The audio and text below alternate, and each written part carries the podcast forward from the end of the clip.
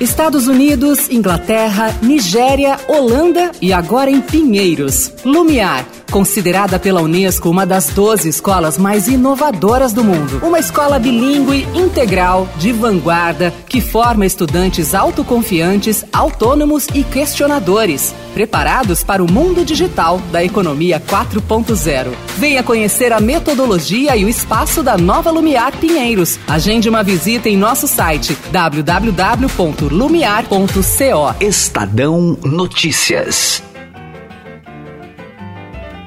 Quem dá a bola no futebol brasileiro neste ano é o Flamengo. E não apenas pelo que é apresentado pelos comandados de Jorge Jesus, mas também pelas mudanças na gestão. Antes símbolo de desorganização e de constantes crises, o clube rubro-negro caminha para se firmar como uma potência da modalidade.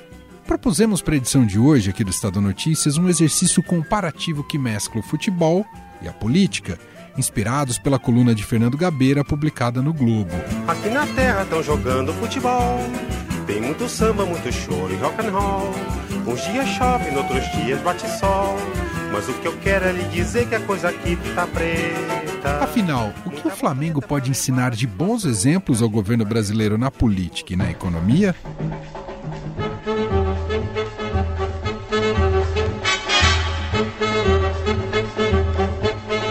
Vamos aos fatos.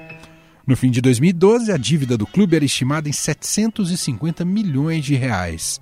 Já no ano passado, ela diminuiu para algo em torno de 455 milhões. As receitas, que em 2014 somaram 342 milhões de reais, em 2018 chegou a 538 milhões. E a previsão para esse ano, 2019, é fechar nos 800 milhões de reais. Basicamente, o que o Flamengo fez para mudar essa, essa situação foi é, vontade política né, e é, sacrifício. Claro que a gestão do Flamengo nem sempre foi assim, como explica o jornalista esportivo e colunista aqui do Estadão, Mauro César Pereira. Primeiro, assim, o Flamengo, ele, ele, em 2012, o grupo que ganhou a eleição era um grupo de pessoas sem passado como cartola basicamente, assim, os principais personagens dessa chapa que venceu a eleição em 2012, eles eram pessoas que não tinham histórico como dirigente, ou seja, aqueles vícios, aquelas coisas é, que nós estamos acostumados a, a, acompanhar e conhecer do futebol. E a proposta era é, fazer uma gestão organizada, mais profissional, é, ela alavancando receitas e pagando as dívidas do clube, né, que era o grande obstáculo, né? que o Flamengo tinha para fazer investimentos, teve um bom time, o Flamengo não era um bom pagador, o Flamengo devia a Deus e o mundo, tinha a maior dívida do futebol brasileiro. Aí essa chapa vence a eleição, até é sempre bom frisar que o ex-presidente Eduardo Bandeira de Mello, ele nem fazia parte desse grupo, ele é colocado nessa função, nesse papel, melhor dizendo, de candidato, duas semanas aproximadamente antes do pleito, porque o candidato da, da, dessa chapa era o Valinho Vasconcelos, mas ele, por um detalhe lá estatutário, ele não poderia concorrer aquela história, tem que ser sócio durante tantos, tantos anos, assim, assim, assim, para poder concorrer, e faltava lá alguma coisinha, como a candidatura dele seria impugnada, é, o Valim, que era amigo do Eduardo Monteiro de Mello, o, eles trabalharam, trabalharam juntos no BNDES, o convidou para ser o candidato, que ele estava se aposentando, teria tempo, e ele preenchia todos esses pré-requisitos. O Eduardo Monteiro de Mello foi o candidato, é, eles começaram imediatamente a fazer uma mudança radical na gestão, para ter uma ideia, o Wagner Love foi devolvido ao CSA na SSK na época, porque era um jogador muito caro e o Flamengo sequer havia conseguido pagar as parcelas da aquisição dos direitos federativos do atleta. Flamengo renegociou a situação com o, o, o, time, o time russo e devolveu. É, e o jogador voltou também, porque o Flamengo não conseguia pagar. A administração anterior da Patrícia Mourinho não conseguia honrar todos os compromissos. É, depois há uma briga, né, um racha, e pessoas importantes até do grupo original se afastam da, da gestão. O Eduardo Bandeira de Mello continuou com, com outros personagens, mas é, manteve essa linha de, de, de, de, pensamento, essa conduta, de fazer o pagamento das dívidas, de ajustar o clube, de colocar uhum. o clube nos eixos. Isso foi feito é, é, sem qualquer tipo de recuo de 2013 para cá.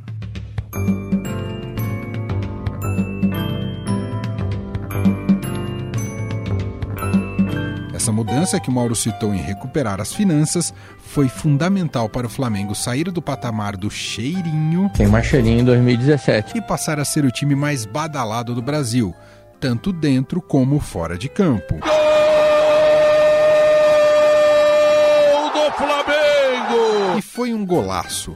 O clube conseguiu diminuir as suas dívidas, aumentar o faturamento e investir principalmente na base, como lembra o jornalista Mauro César Pereira. O Flamengo aumentou muito o seu faturamento. É, hoje o Flamengo não deve, é, tem dívidas com o governo, renegociadas no Profut, inclusive, qual até o Eduardo de Melo faz um personagem importante. Então o clube hoje tem saúde financeira, ele tem arrecadação, ele tem um potencial de crescimento muito grande por razões óbvias, porque ele tem é, é, é muita torcida, muita, muita, muita mídia, né? E naturalmente as coisas foram mudando. É, eu acho que esse processo não aconteceu antes por conta da incompetência na gestão do futebol na, na, na administração anterior. Contratações ruins, é, é, aposta de jogadores de qualidade técnica muito baixa, e já havia a possibilidade de fazer algo melhor de 2017 para cá. Então se perdeu tempo em 17 e 18. Essa, essa reação dentro de campo já era para ter acontecido pelo menos há um ano, pelo menos, talvez dois. E não aconteceu por incompetência eh, na gestão do futebol. Eh, entrou uma nova gestão esse ano, com o Rodolfo Landim, que é o presidente, ele que fazia parte do grupo original lá atrás de 2012, né, que concorreu à primeira eleição, e com ele voltaram alguns outros personagens. Não mudou a linha de trabalho com relação a, ao ajuste do clube, ele continua seguindo essa mesma toada. É, hoje o Flamengo consegue fazer negociações internacionais, como a compra do Gerson, porque os clubes europeus sabem que o Flamengo paga. O Flamengo tem fama hoje de bom pagador se modificou completamente. E então o Flamengo começou a fazer contratações mais pesadas, porque hoje quem está à frente do clube do futebol tem um pensamento, é, acho que diferente, de, de, de buscar jogadores do, do, melhor nível técnico possível. E, paralelamente, o Flamengo também melhorou muito as suas divisões de base, revelou jogadores e vendeu vários jogadores por quantias altas, algumas até muito altas. Vinícius Júnior, Paquetá, El Duarte, Jorge, Felipe Viseu, vários jogadores vendidos para a Europa e com isso o Flamengo arrecadou muito dinheiro também. E esse dinheiro hoje, quando o Flamengo vende um jogador, ao contrário de outros clubes país que quando vendem tem que pagar salário atrasado, o Flamengo quando recebe o dinheiro do pagamento de um, uma multa rescisória, uma negociação de um atleta, ele pode colocar esse dinheiro, canalizar esse dinheiro para o time de futebol. Isso permite a contratação de Arrascaeta, de Bruno Henrique, ter o Gabigol, é, é, é, Gerson, Felipe Luiz, Pablo Mari, Rodrigo Caio, é, é, Rafinha. Então, isso tudo hoje é viável em função de toda uma reestruturação. E agora o clube chega a um ponto que a torcida esperava tanto tempo, que acho, repito, que deveria já ter começado esse processo há pelo menos dois anos. E como esse exemplo pode inspirar o governo brasileiro? Entra em campo a editora do broadcast econômico Silvia Araújo. Para jornalista, assim como o Flamengo, é preciso realizar uma reforma administrativa para que o dinheiro seja gasto de forma eficiente. Em primeiro lugar, é reduzir os gastos e gastar de uma forma mais eficiente dentro da estrutura administrativa. E uma das formas uh, seria realmente fazer uma reforma administrativa do Estado, que ela poderia ajudar muito nesse ponto, levando o governo a gastar de uma forma mais eficiente, sem deixar eh, os recursos escorrerem aí pelo ralo, como muito se viu eh, no passado. O governo já está atacando isso em certa forma com a reforma da Previdência, a aprovação da reforma da Previdência, que tem esse objetivo de reduzir os déficits previdenciários, principalmente na reforma que já foi aprovada, reduzir nos próximos 10 anos em cerca de 800 bilhões nesse período. É, um outro lado também é ter um sistema de arrecadação justa e eficiente, fechando brechas para sonegação e distribuindo melhor o que se é arrecadado em entre os entes da federação, ou seja, no governo federal, na esfera estadual e também na esfera municipal. Uma distribuição mais justa e eficiente nesse sentido também ajudaria, porque ajudaria os estados e municípios que, em última instância, quando estão muito endividados, vão pedir ajuda para o governo federal.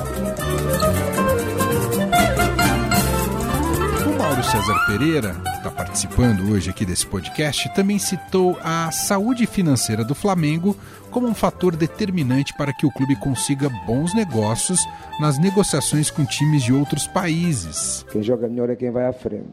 Não há ninguém que jogue melhor e esteja atrás. Agora, o jogar melhor é subjetivo. Porque é mais bonito, uma coisa é mais bonito, outra coisa é jogar melhor. Isso também se aplica ao Brasil, Silvio Araújo?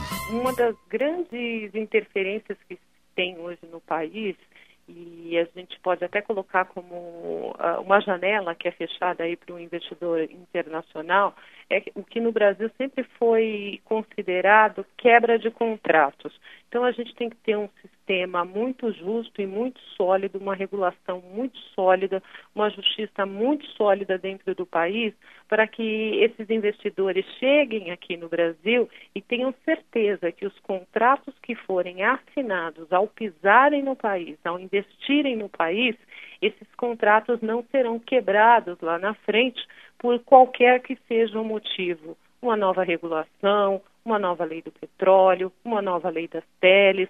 Ele tem que entrar aqui, o investidor tem que entrar aqui no Brasil com uma segurança jurídica para investir, prosperar e perpetuar o seu negócio, gerando riqueza para o país. Olha o gol! Olha o gol!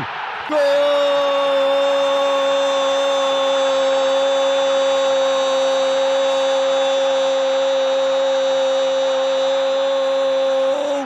Do Flamengo!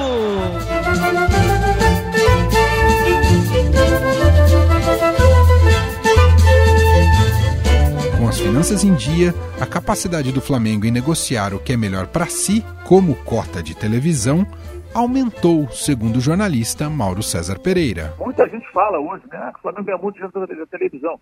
Hoje, o Flamengo e o Corinthians ganham mais. O Corinthians está ganhando, não está ganhando tanto, porque o time não vai bem, automaticamente não vende tanto pay per view como se estivesse lá na ponta da tabela. É, mas quando esse, esse, esse, ajuste foi feito no último contrato, que agora desde agora esse ano, de 2019, é, foi alertado, inclusive, pelo César Gracietti, que é um especialista no assunto, balanço financeiro do clube, é, é, finanças dos clubes, ele alertou que com esse novo formato que foi adotado, a pedido de vários dos demais clubes, que é o formato inspirado na Premier League, que funciona como? A Premier é um percentual X dividido em partes iguais, um percentual Y dividido em, em, função da colocação no campeonato. Então, o primeiro ganha mais, o segundo ganha um pouco menos, o terceiro um pouco menos, é assim até o vigésimo. E o restante em função de audiência. Né? Então, isso foi adaptado para o Brasil a pedido de outros clubes, que não o Flamengo ou Corinthians. O resultado é o quê? Como o César Grafietti antecipou lá atrás, o Flamengo ganha a sua fatia né, é, é, é igual a todo mundo.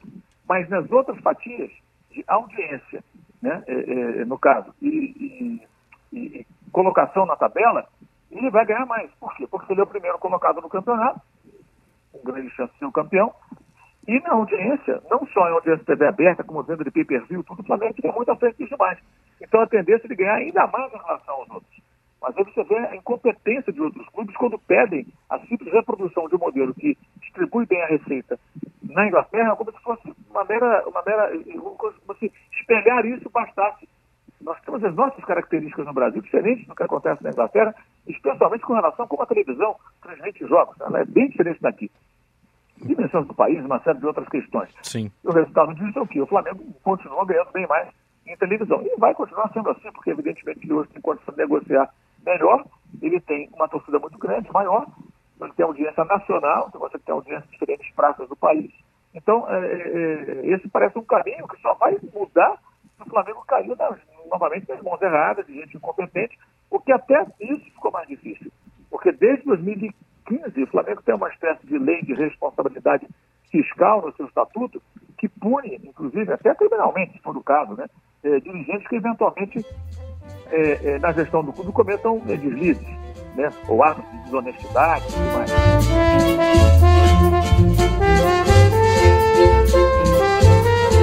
Brasil vai conseguir atingir esse patamar de ser o negociador que dá as cartas? Uh, o Brasil devia de, de, de, de, poder vender melhor este produto que tem.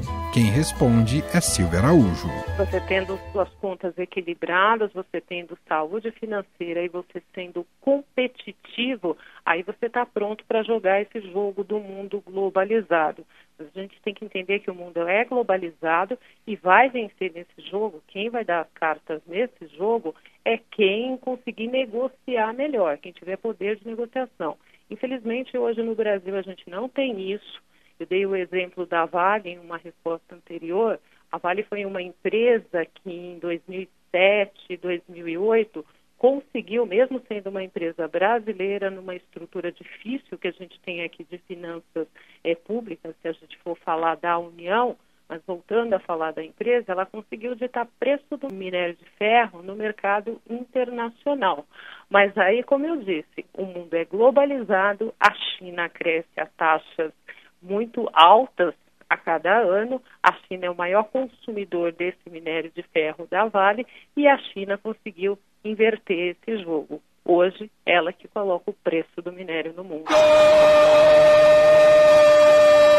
Gol do Flamengo! Desculpe, seu Zagalo, mexe nesse time que está muito fraco.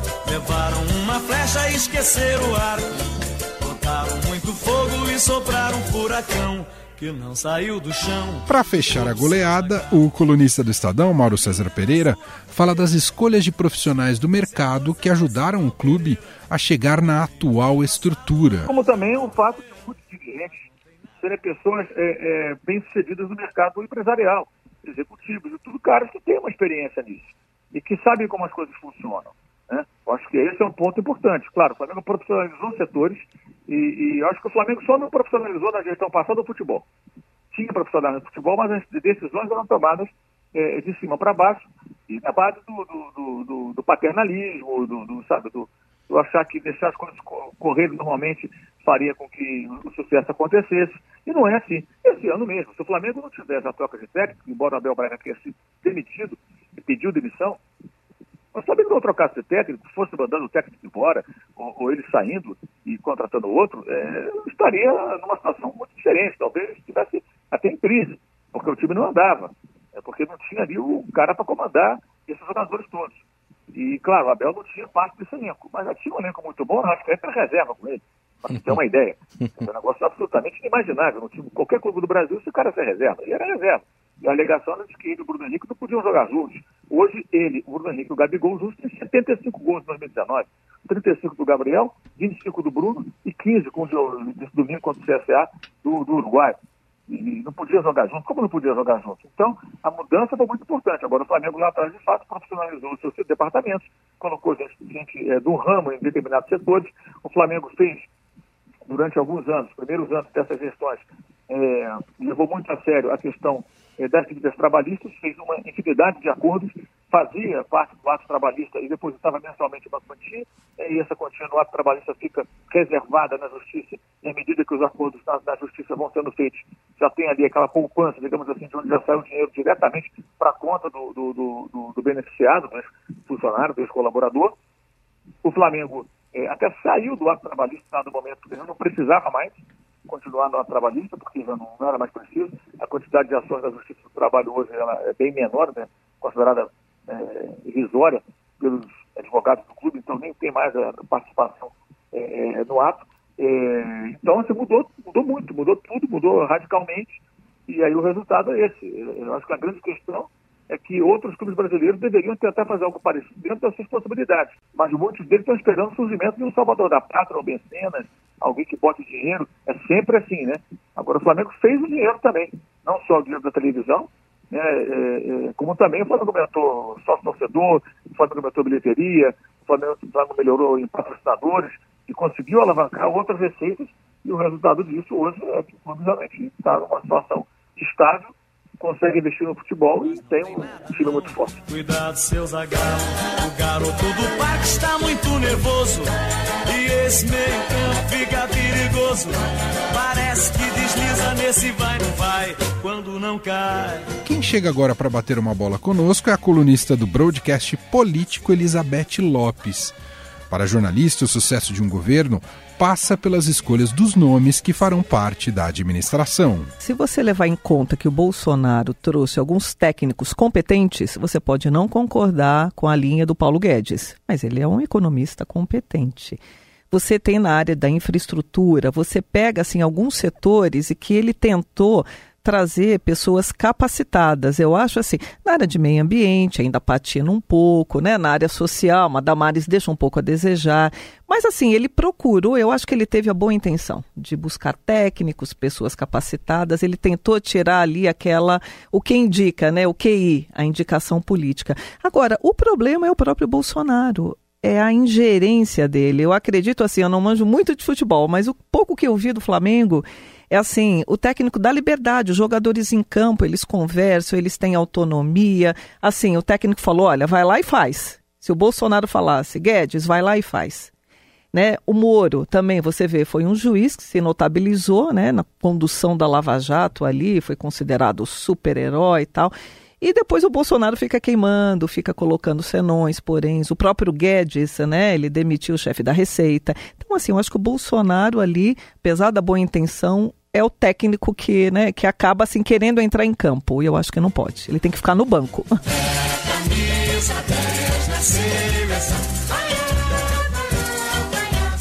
em alusão ao futebol, Elizabeth Lopes lembra que o time ou um governo não pode jogar somente para sua organizada e diz que arriscaria um português no comando do país. Na, no, no, meu entender, acompanhando aí o governo esse tempo todo, eu acho que o Bolsonaro tem uma estratégia que ele fala para o público dele, esses 30%.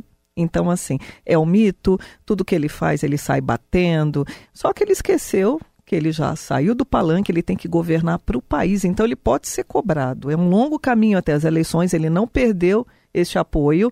Então, assim, ele pensa no eleitorado que o elegeu. Agora, ele teria que pensar num todo. Se ele quer ganhar o campeonato, diríamos assim, né? Se ele quer ser campeão, ele tem que aí contemplar todo mundo, né? Eu acho que ele é um pouco visceral, né? Ele vai ali, ele deixa ali, ele se irrita. E os filhos, né? A própria influência do clã Bolsonaro ali que é desastrosa. Eu acho que levando em conta o que o Bolsonaro tem feito, eu acho que seria bom a gente arriscar. Eu, eu arriscaria, sabe? Eu acho que um técnico português, assim, né? Que eles são tão metódicos, eles levam tudo ao pé da letra. Porque o Bolsonaro você não pode levar ao pé da letra. Bolsonaro fala e dá margem para várias interpretações. Esse é um, esse é um dos focos das crises, né, que ele plantou desde que assumiu a presidência. Então, tem o torcedor que está em casa, tem aquele que não é tão fanático, tem aquele que gosta, que ouviu falar do Flamengo, tem aquele, sabe, que está ali, né, que não faz parte da aquele assim. A torcida, você falou bem, o Bolsonaro joga para a torcida organizada e é só uma parcela, né? Ele tem que jogar para o time como um todo, né, que é o time do Brasil. Mesmo quem não votou nele espera uma boa gestão. Mas não são só de flores que vive a administração do Flamengo. Após um incêndio no CT Ninho do Urubu, que ceifou a vida de 10 jogadores da base, que dormiam em containers, isso gerou fortes críticas na forma como o clube tem levado a questão das indenizações. Até por isso, quando perguntado se o Flamengo pode ser o Brasil que deu certo, o colunista do Estadão Mauro César Pereira contemporizou. Eu acho que depende muito do que aconteceu na frente, né? porque os dirigentes do Flamengo, embora tenham uma conduta muito interessante aí, muito comprovadamente de sucesso na gestão do clube, né? Eles têm suas contradições, suas idiosincrasias, né? É, o Flamengo já viveu um período de editação de, de, de ingresso, que agora conseguiu superar, mas foi um momento que os ingressos eram muito caros na gestão anterior, isso afastou o torcedor, o cara não podia pagar aquele ingresso, que era um absurdo de caro.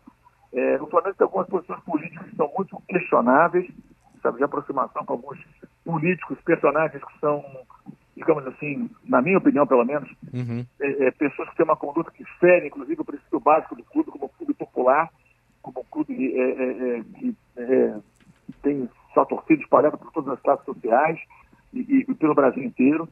É, então, acho que existem aí alguns pontos que inviabilizam essa associação. Eu acho que dificilmente o Brasil vai dar certo totalmente, dificilmente alguma coisa vai ser o Brasil que deu certo, mas se for parte do que deu certo, pode ser o bastante para pelo menos essa torcida ficar eufórica, feliz aí com os resultados em campo, o que vem acontecendo, embora o clube não tenha conquistado os títulos que tanto sonha, né? Está num caminho interessante, muito, muito bem encaminhada até no Brasileirão, pela vantagem que tem, mas ainda não ganhou. Estadão Notícias. Quando começamos a XP há 18 anos, chamavam a gente de garotos.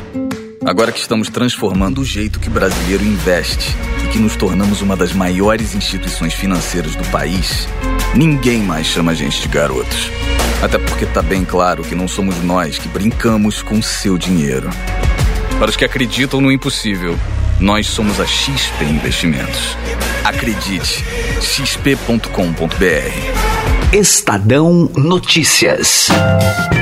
Estadão Notícias desta terça-feira vai ficando por aqui. Contou com a apresentação minha, Emanuel Bonfim, produção de Gustavo Lopes e Matheus Figueiredo e montagem de Afrânio Vanderlei. O diretor de jornalismo do Grupo Estado é João Fábio Caminoto. Mande seu comentário e sugestão para o e-mail podcast@estadão.com. Um abraço para você e até mais. Estadão Notícias.